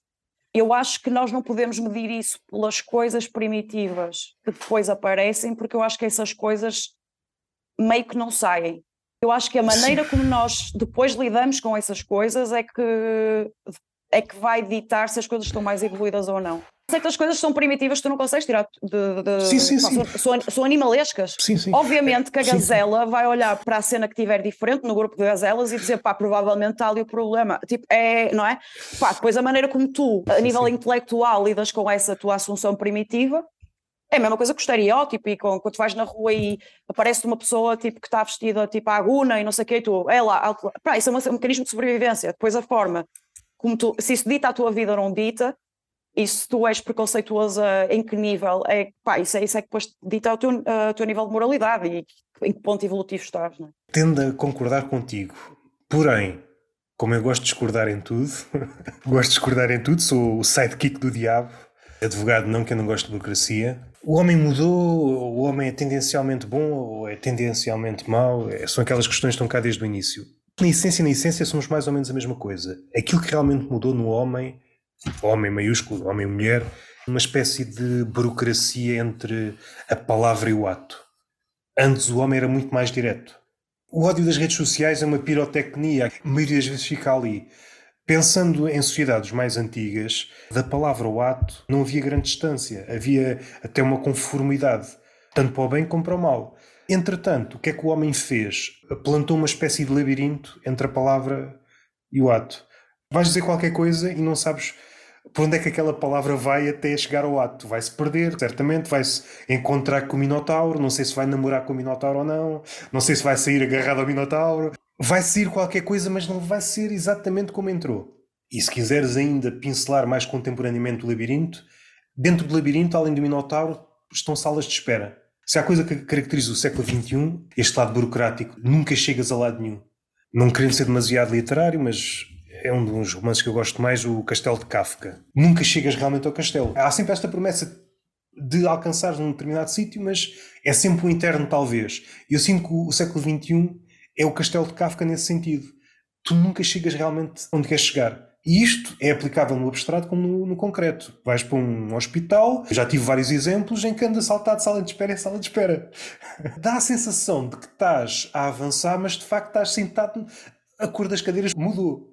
No fundo, no fundo, o que mudou foi esta sofisticação. O caminho do ponto A ao ponto B era uma linha reta e agora transformou-se num labirinto. Mas, mas eu, eu acho que tu tens coisas ainda do campo. Esta é uma visão pessimista. Sim. Não, mas acho que tens coisas do campo moral que mudaram. Imagina, é claro que agora estou a falar da nossa sociedade, não, o mundo não é todo igual, mas, por exemplo, só isso do mundo não ser todo igual, pá, se comparares, por exemplo, a tua percepção do que é uma mulher e a percepção do que era uma mulher no, em 1500 mudou a percepção do que é um animal. Um animal, pá, para mim, a maneira como eu vejo um animal e a minha avó vê um animal é completamente diferente. A minha avó, um animal é uma besta, é um bicho, pá. Para ela gostar de um animal é tipo dar-lhe de comer. Eu gosto dele, eu dou-lhe de comer. Estás a perceber? Enquanto para mim isso é simplesmente o mínimo uh, do mínimo. Há coisas que são palpáveis que mudaram, não só necessariamente entre tu teres posto mais barreiras entre a palavra e o acto, que eu também tendo a dizer que isso já é um, um ponto, uma cena evolutiva tu não fazeres tudo aquilo que pensas é uma, é uma coisa evolutiva, não é? Para mim. Estava aqui a pensar no campeonato de arte. Uma coisa que eu disse, não sei se ficou gravado numa conversa cá de sair, não sou crente, mas aquela frase que se diz logo no início da Bíblia, no início era o verbo. Eu não sou batizada, então não sei no, como é que vais no, no início era o, era o verbo. O que é que isso quer dizer filosoficamente falando? No caso de Deus, não há distância nenhuma entre a palavra e o ato, porque ele não tem falha. A falha está no humano. Nós, a nossa palavra é que não tem nada a ver com o ato. Há sempre um, um afastamento. Mesmo que nós estejamos bem intencionados, há sempre um desfazamento entre aquilo que nós dizemos e aquilo que nós fazemos. Para uns mais, outros menos. Para Deus, isso não existe porque Ele é perfeito. Logo, uhum. o que Ele diz é realmente o que Ele faz. Um aspecto de segurança, não é? Porque se calhar até temos medo de nós próprios. O que é que vai claro. sair daqui? Todos nós temos pensamentos intrusivos, não é? Tipo, às vezes estás no metro e pensas, pá, e se eu desse um desse uma um pontapé no rabo desta velha.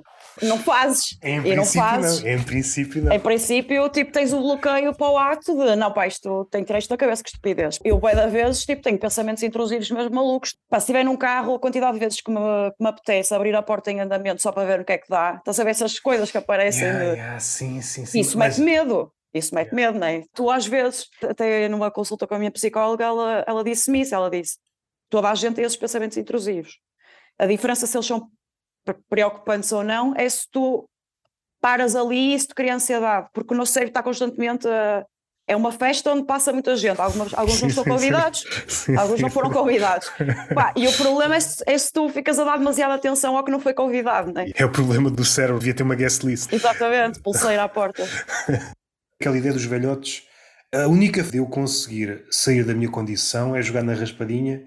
E acho que os Estados Unidos têm esta coisa do, do entretenimento e de, de aparecer nas redes sociais. E como a fasquia está tão elevada e tenho que fazer uma coisa tão absurda, tão absurda, essa decisão de não pôr em prática certos pensamentos mirabolantes, se calhar já não existe no, no pessoal dos Estados Unidos. Sabes onde é que não existe? Nos bêbados. Uma pessoa que esteja muito alcoolizada existe pouco, por isso é que é divertido ver bêbados, não é? Há várias castas de bêbados. Há aqueles Ah, bêbados. sim, sim. Eu estou a Ah, falar bem. mais assim, ah, em massa, portanto, assim, imagina, tá- estás sóbrio a passar numa, ao pé de uma rua onde está muito bêbado. Tu vais ver cenas a acontecer, não é? Tu sabes que vais ver cenas a acontecer. Sim, sim, sim, sim. O ato está mais perto do pensamento. E agora como é que eu ia fechar isto? Falamos. Olha, faço esta pergunta que costumo fazer a, a toda a gente. Quanto a mim, completamente estapafúrdia, tendo em conta o ponto onde aparece na conversa, mas é, é o que é. Como é que apareceu o stand-up na tua vida? Já falaste da comédia, mas este passo, este último passo de começares a fazer com alguma regularidade stand-up, o que é que te levou a dar esse passo? Acho que tinha o ato muito perto do pensamento. Estavas bêbada nesse dia? não estava bêbada. Basicamente, a meti na cabeça que este ano ia voltar a fazer algum tipo de coisa relacionada com humor, então despedi-me. Também para não me suicidar, foi pelas duas razões. Sim, ok. Ah, acho que ainda quero viver mais um bocadinho. E então ah, despedi-me, comecei a, a escrever e a escrever e Estava-me a rir porque estava a imaginar realmente isso expresso na carta de despedimento, não é o motivo pelo qual te despedes.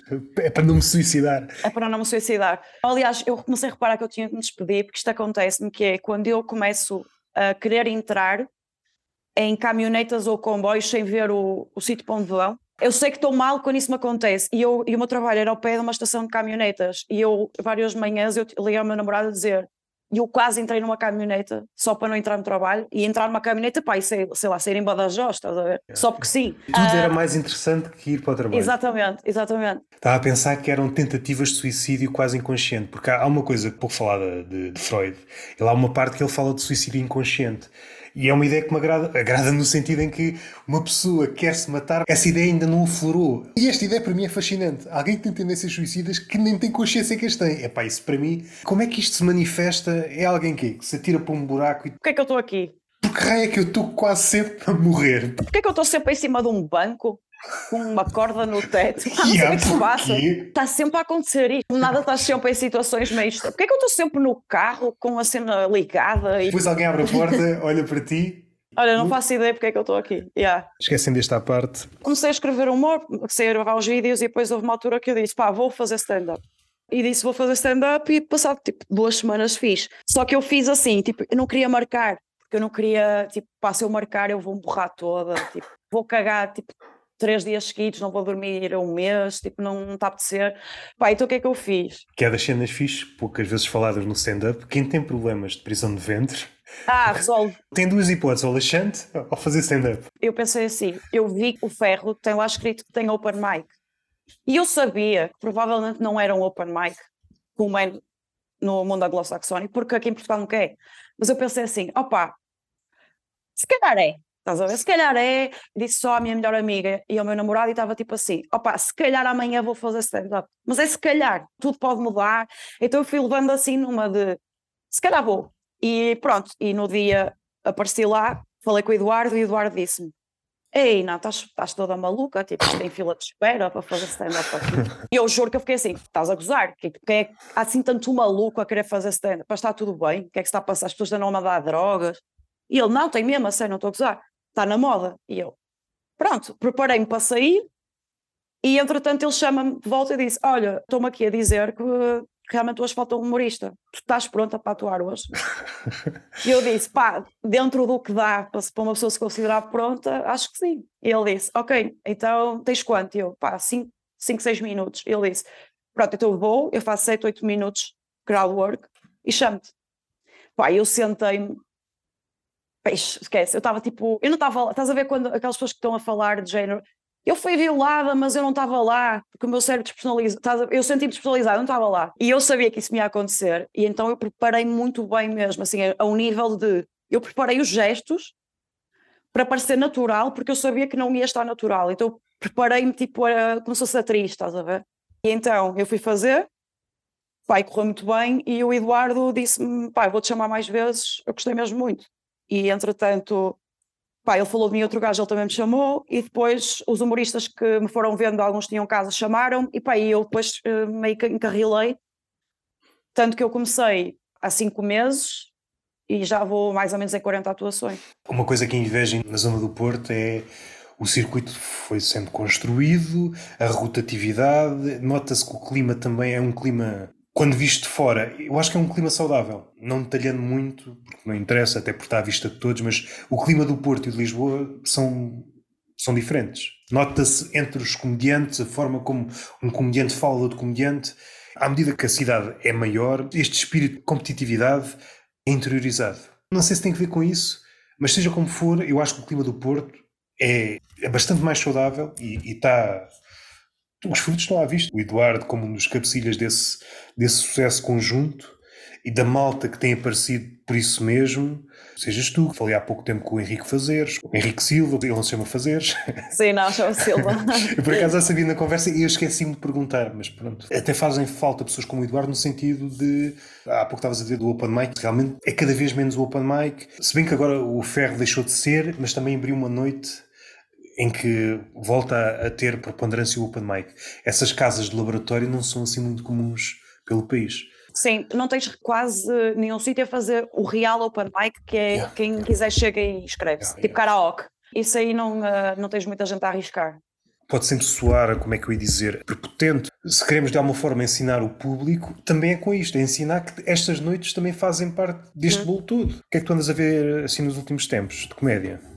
Eu neste momento não estou a ver assim uh, nenhuma série nova, assim, vejo mais, estou a ver mais stand-up meio aleatório. Qual foi assim a última coisa assim de stand-up que pôs os olhos assim a brilhar? Sim, a brilhar. Ou a dizer cabrão ou cabro? Opa, uh, vou dizer uma cena, uh, porque assim, não, não, não estou a lembrar assim, do último, por exemplo, especial que eu disse assim, pá, do princípio ao fim, que me maravilhou não sei qual foi, mas por exemplo, uma, uma gaja que meteu nojo, que mete nojo o crowdwork dela é a Jessica Curson. Não conheço. Ela é muito boa a fazer. Ela é assim, eu gosto de stand-up dela, mas ela é muito boa a fazer crowdwork e eu vejo a maneira como ela lida muito bem com o desconforto em palco e como ela usa isso. Estás a ver? E isso acho que é uma cena que, pá, se calhar é uma coisa que eu estou a referenciar agora, porque sendo que eu estou basicamente a começar, sinto que é uma meta muito distante, sabes? Então impressiona-me porque não é só a questão de ela tipo, se meter com as pessoas e fazer um bom crowdwork, ela consegue agilizar o desconforto. Gostas do desconforto? Eu tenho amor-ódio por ele.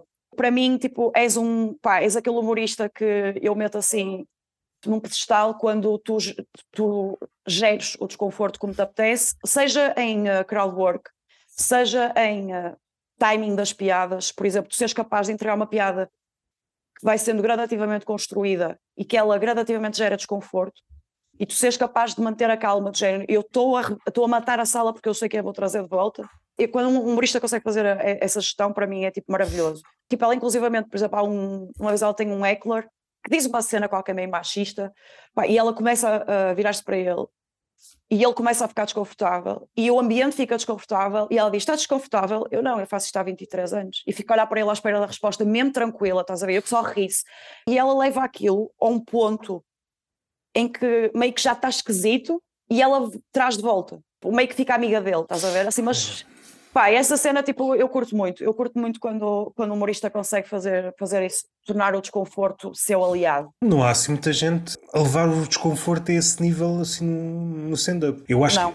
que Se olhar assim rapidamente, seja para stand-up, seja para as pessoas em geral, a maioria de nós anda a fugir ao desconforto. Fazemos tudo para fugir ao exatamente, desconforto. Exatamente, É por isso que continuamos a falar, uh, temos medo do silêncio.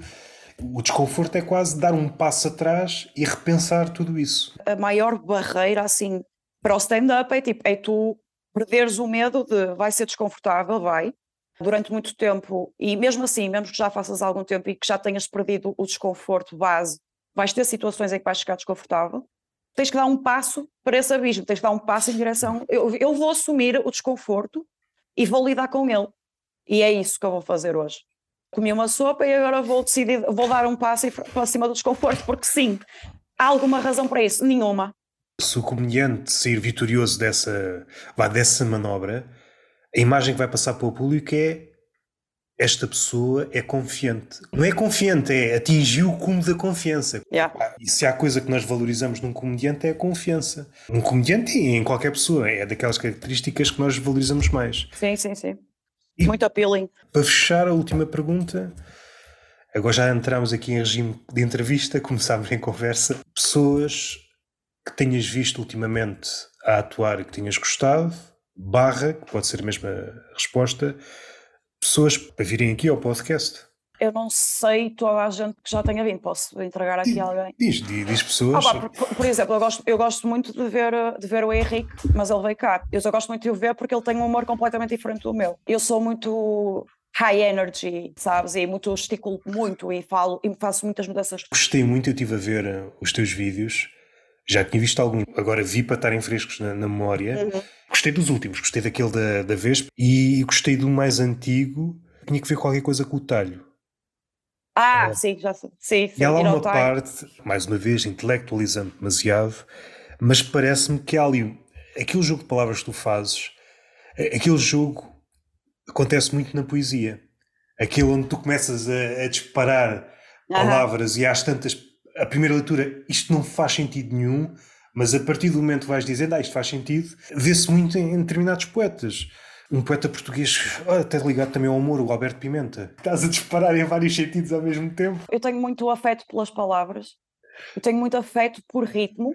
É nesse segmento, eu notei que, eu não sei, aqueles vídeos, qual é o grau de preparação? Tens um guião, tens tópicos, ligas a, a câmara e vai, os últimos já são muito orgânicos porque eu não quero, sei se eu pegar num tema e começar a escrever, eu vou querer levá-lo para palco.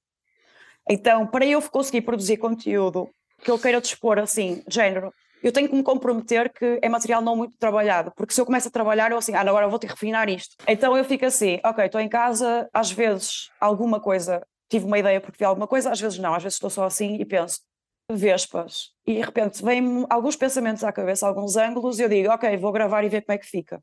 E normalmente fico com o segundo ou terceiro take. Mas daí não tenho mesmo nada, não tenho nada escrito, tenho umas ideias na cabeça. Nos primeiros vídeos eu tinha partes que eram praticamente guião e partes que eu queria desenvolver mais naturalmente, tinha tópicos. E funcionava mais assim. Depois, às vezes, nos vídeos, algumas coisas saíam e eu deixava ficar, mas estavam mais guionizados. Estes últimos não, estes últimos eu não, não, quero, não quero guionizar, até porque me dá muito prazer fazer esse tipo de improviso eu acho que eu acho que quero ter uma parte do humor mais natural, tipo, para não ser tudo tão trabalhado, para eu também não, tipo, não me saturar do, processo, sabes? Então assim, pá, vou ter aqui uma cena que seja mais tipo eu a ser orgânica e eu, na minha, eu entrar em personagem, entro na minha persona, deixo-me entrar na persona, que sou basicamente eu sempre que sou, estou irritada. A minha persona é basicamente isso. E eu irritada eu começo tipo, opá, não sei o que é que se passa, estás a ver? Então essa é a minha persona uh, humorística. Tens medo de te cansares do stand-up? Não, é assim, não vejo isso acontecer tão proximamente. Acho que se me cansar é porque encontrei um, outra cena que me interessou e acho que isso é só parte de. É aquela que estávamos a falar, não vou estar com medo da mudança. Se me cansar e quiser tentar outra cena, tento, tento outra cena. Achas que ficou alguma coisa por dizer das mil que falámos entretanto? Não sei se queres dizer alguma coisa em especial. E só aqui um à parte, em jeito de, de confidência, o que é que eu disse há pouco? Antes de, de virmos para aqui, que é que eu disse? Disse qualquer coisa da pila de um gorila, salvo erro. E isto porquê? Há dias estava a ver um livro de curiosidades. E estavam lá os pênis dos animais, sendo que o gorila 5 cm. Dirias que um gorila tinha um pênis de 5 cm? Não, não, não diria, quer dizer, diria se eu estivesse a fazer, ok, se eu fizesse assim, se eu pegasse no homem para passar para o gorila, eu diria que sim, quanto maior e mais agressivo ele quer parecer, mais a pila é pequena. E nesse sentido faz sentido o gorila ter 5 centímetros. Pensando oh. apenas em porte, eu diria que teria mais. Sim. Pela primeira lógica que utilizaste, então, segundo esta lógica, é quanto mais calmo é o homem, maior é a pizza do homem, é isso? Eu acho que quanto mais tranquilo ele está na cena de que pá, eu não tenho que estar a provar que sou o macho, eu sou, indica-me que a pila dele pelo menos está numa, numa, numa medida média, média grande. Aqueles homens que precisam muito de existir e dizer que são, precisam estar a gritar, sou um gajo, sou um gajo, sou um gajo, sou um gajo. Eu suspeito normalmente que vai para os 5 centímetros. Esticando este raciocínio, os homens com maior picha são os monges tibetanos, porque eles estão bem da calmos. Talvez, olha que é, é uma coisa a investigar. Eles não têm problemas. Pá, atenção, atenção, não precisa ser calmo, pá, não precisa ser a, a, a vigência de Nossa Senhora Imaculada em homem, né? Eu só prefiro é que não esteja constantemente a, gritar, a gritar a masculinidade dele no, no meu ouvido, estás a perceber? Aí eu fico assim, ah pá, é como aquelas pessoas que. Normalmente as pessoas fazem isso, não é? Tipo, não sou de falar mal dos outros. Mas, mas que eu não sei o quê, mas então eu, uma pessoa que me está constantemente a dizer: Olha, que eu sou muito homem, eu suponho que vem um mas. Não sei se é o maior, mas um pênis de uma baleia de bossa, 3 metros e qualquer coisa.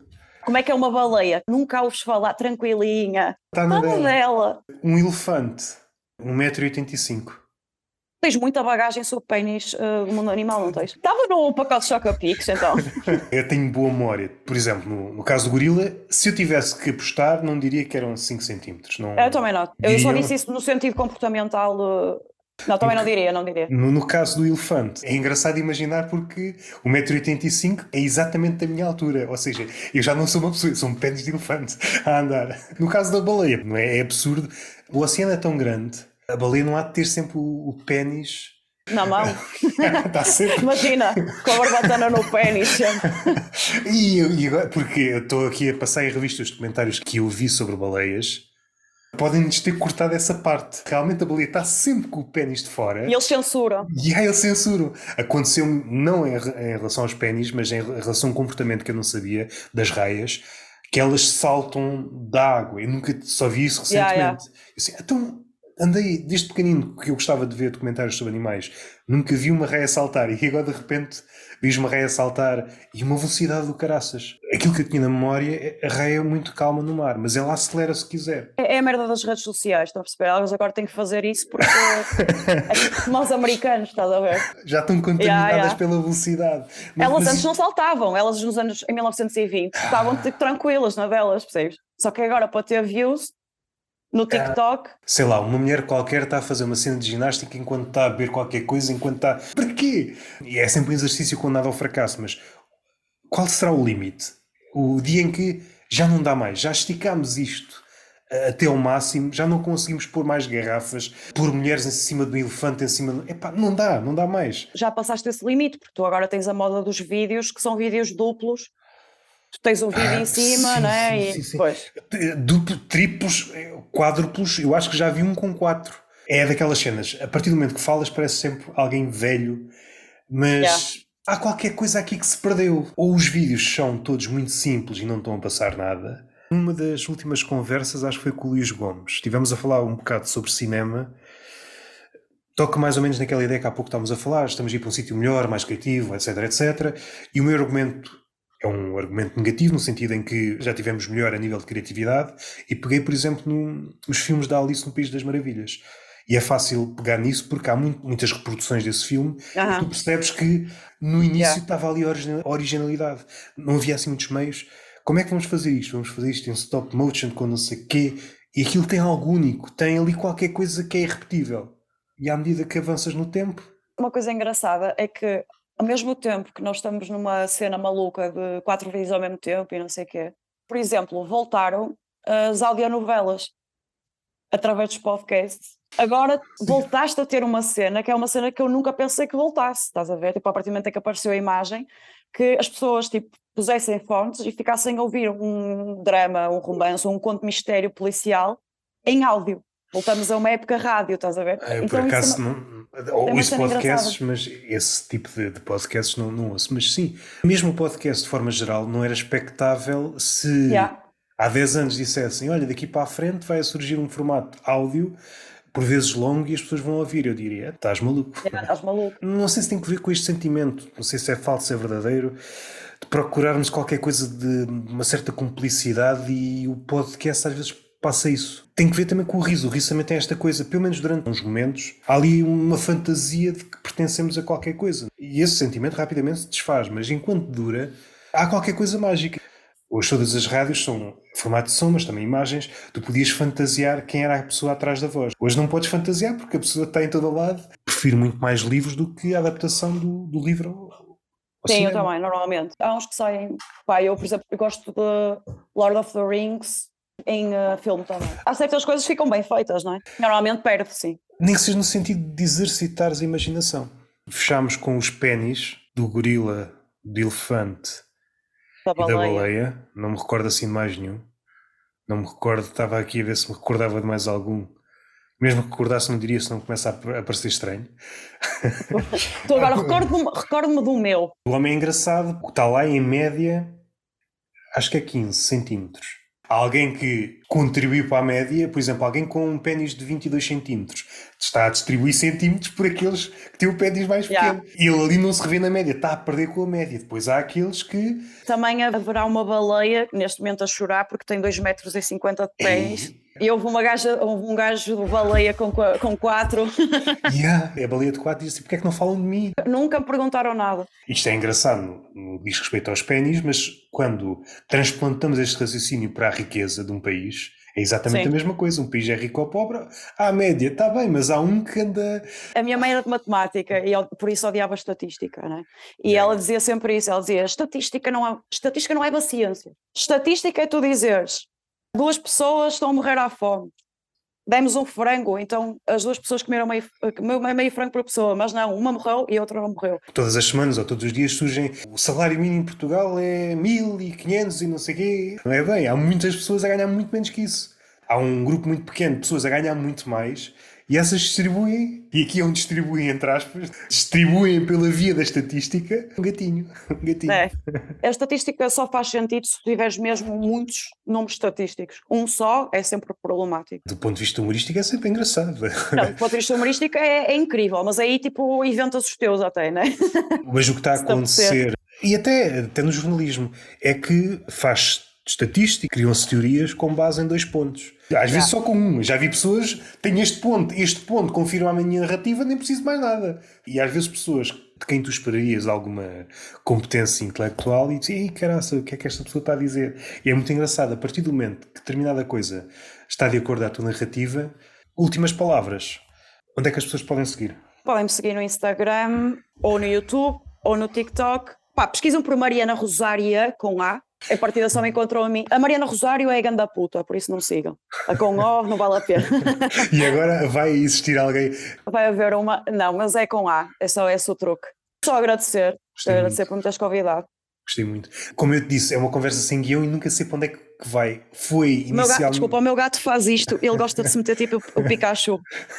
Está armado em cachecol. E agora dá jeito. No inverno é bom. E aí, levas um gato. Ando sempre com o gato assim, é muito estranho. Ando sempre com o gato tipo mais sharp. Se ele se mexer, tudo bem. Se ele não se mexer, é estranho. Fica assim, Havia um a ativista. Cruella, a Cruella de Vil. Cenário ultra hipotético que o garro. O, o, o garro. Que o gato. o gato morre enquanto está aí. E tu estás na rua. Eu agora tenho que disfarçar. Como é que eu explico?